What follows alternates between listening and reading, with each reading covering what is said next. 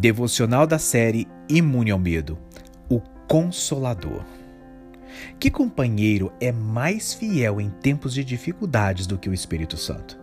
Que amizade mais valiosa em tempos difíceis não é a do confidente mais maravilhoso, gentil, leal e impressionante do universo?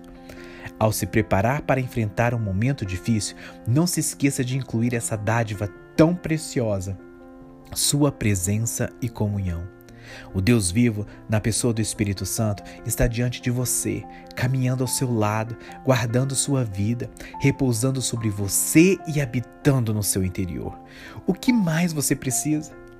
Quanto maior é a nossa revelação da presença do Espírito Santo, mais nos sentiremos confortados. E quanto mais nos sentimos confortados, menos o sofrimento parece sofrimento.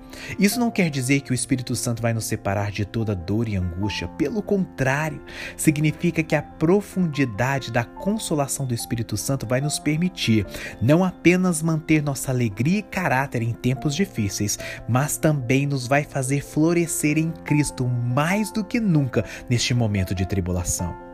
Em Isaías capítulo 35, verso 1 a 2 e versos 5 a 7 diz: o deserto e a terra ressequida se regozijarão. O ermo exultará e florescerá como a tulipa, e romperá em flores, mostrará grande regozijo e cantará de alegria.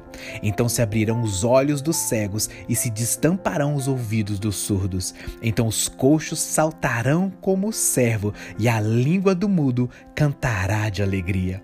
Águas irromperão no ermo e riachos no deserto. A areia abrasadora se tornará um lago à terra seca, fontes borbulhantes. Nos antros onde outrora havia chacais, crescerão a relva, o junco e o papiro. Como podemos ter um deserto tão colorido, vivo e emocionante como este dessa passagem? Podemos, através da presença confortadora e transformadora do Espírito Santo. E é isso que faz com que o deserto valha totalmente a pena. Ele nos dá a oportunidade de experimentar o conforto do Espírito Santo em um nível que nunca teríamos experimentado se não fosse dessa maneira. Nada é mais valioso do que termos a consciência de um Deus sempre presente.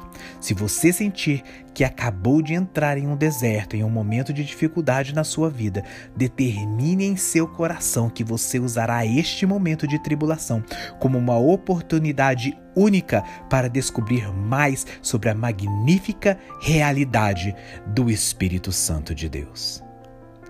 Que Deus te abençoe. Se você foi ministrado e abençoado com esta palavra, compartilhe com um amigo ou parente. Eu sou Emerson Rocha da Cefam Brasil, ministério do evangelista Daniel Colenda, do fundador Reinhard Bonk. E eu compartilhei com você aqui uma devocional compilada do livro do evangelista Daniel Colenda, titulado Sobrevivendo ao seu deserto. Para receber periodicamente nossas devocionais em áudio e vídeos do ministério, inscreva-se em nosso canal do YouTube e ative as notificações.